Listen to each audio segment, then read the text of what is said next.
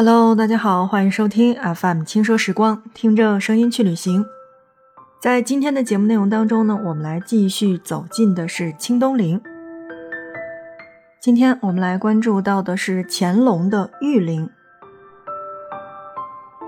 以顺治的孝陵为中心，清孝陵以西的圣水峪就是乾隆的御陵。乾隆皇帝弘历继承父祖之业。励精图治，奋发有为，武功十全，拓疆两万里，使清王朝达到了极盛的时期。他的皇陵宫精料美，富丽堂皇，雄伟与豪华的程度已不必多言。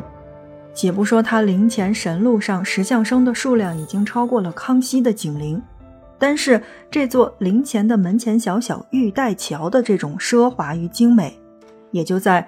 历代皇陵当中可谓是独树一帜。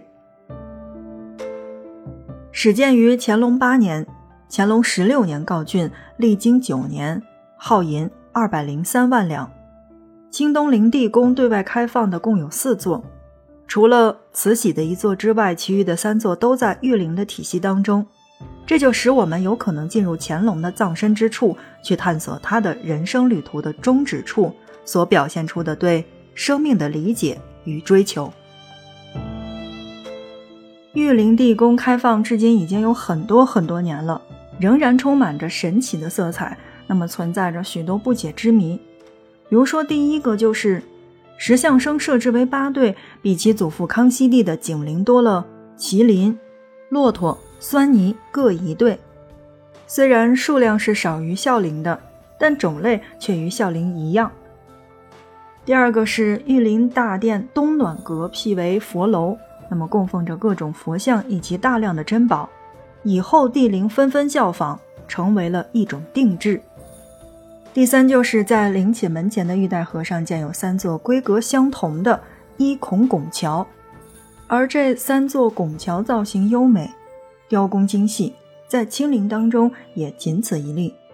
第四是地宫内布满了精美的佛教的题材的雕刻，比如说像三世佛、五方佛，还有八大菩萨、四大天王、二十四佛、狮子法器，还有佛花以及三万多字的藏文、梵文的经咒，这些内容线条流畅细腻，造型生动传神，同时布局也是严谨有序，堪称是庄严肃穆的地下佛堂。和石雕艺术宝库，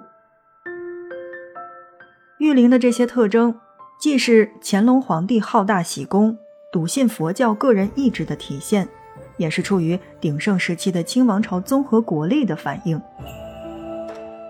玉陵地宫之内呢，葬着的是乾隆皇帝、孝贤纯皇后、孝仪纯皇后，包括惠贤皇贵妃、哲敏皇贵妃、淑嘉皇贵妃三位。那么总共是六人。正在收听到的是 FM 轻奢时光，听着声音去旅行。那在今天的节目内容当中呢，让我们继续走进的是清东陵，来了解乾隆的陵寝。说到乾隆的陵寝，那么不得不说到的就是在进入乾隆陵寝之后要去到的一个地方，叫做玉陵妃园寝。玉陵妃园寝呢，是乾隆皇帝的妃园寝，是位于玉陵的西边，始建于乾隆十二年，在乾隆二十五年的时候又进行了大规模的续建，在乾隆二十七年的时候完工。玉陵园寝当中又被称为叫做妃衙门，那么建有一孔拱桥及平桥、东西厢房、东西值班房、大门等等这些地方。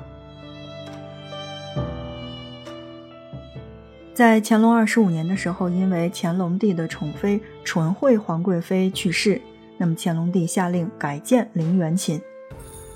这样的一个改建工程呢，是在乾隆二十七年告竣的，直接动用了白银将近一万四千两。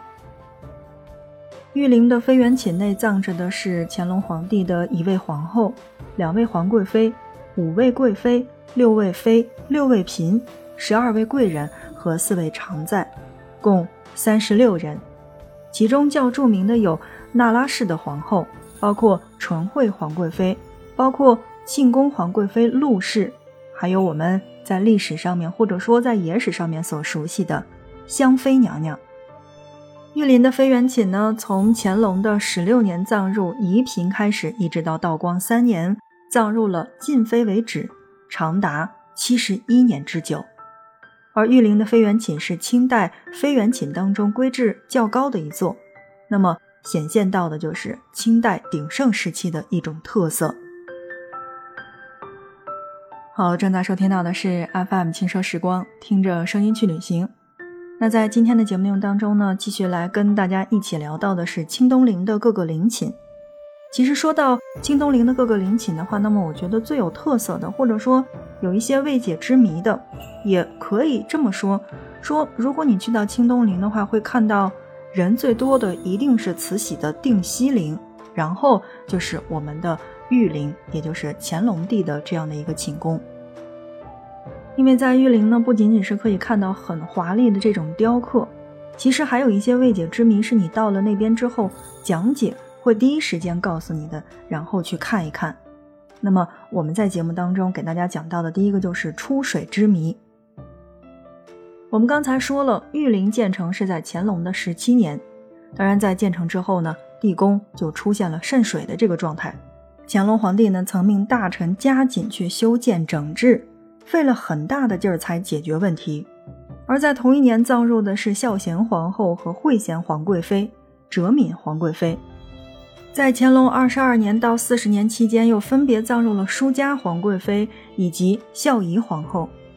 在嘉庆四年的九月，乾隆皇帝正式入葬。在前后四十七年的时间当中，地宫里始终。再也没有出现过渗水的情况，说明乾隆十七年那次对地宫的整治是十分成功的。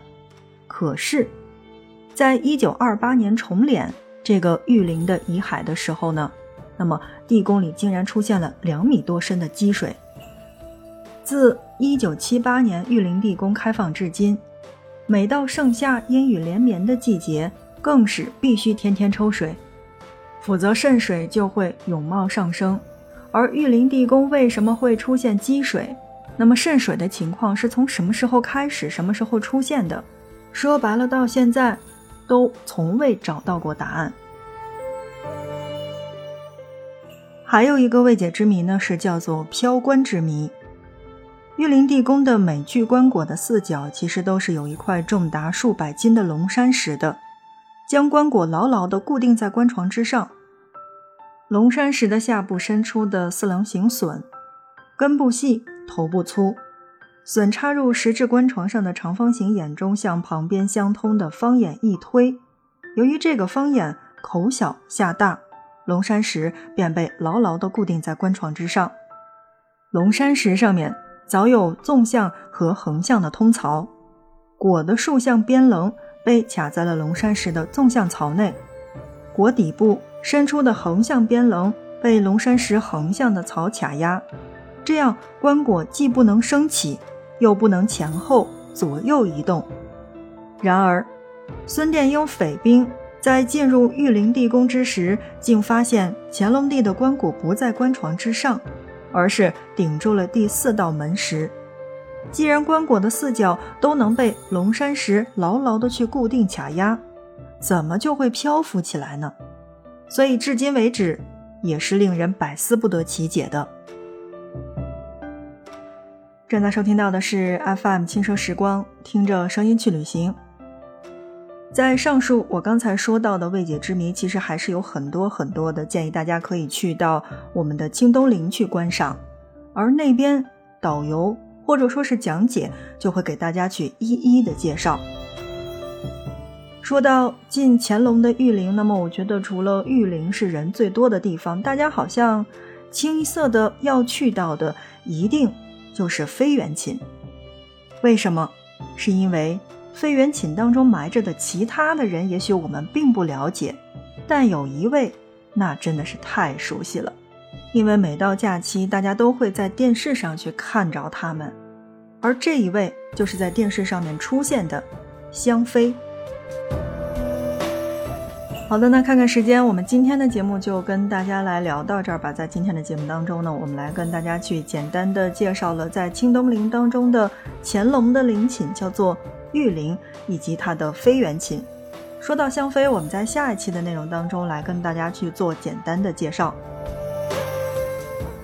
同时，也欢迎你的订阅以及转发，因为你的订阅和转发是对节目的最大的支持。那么，我们下一期不见不散。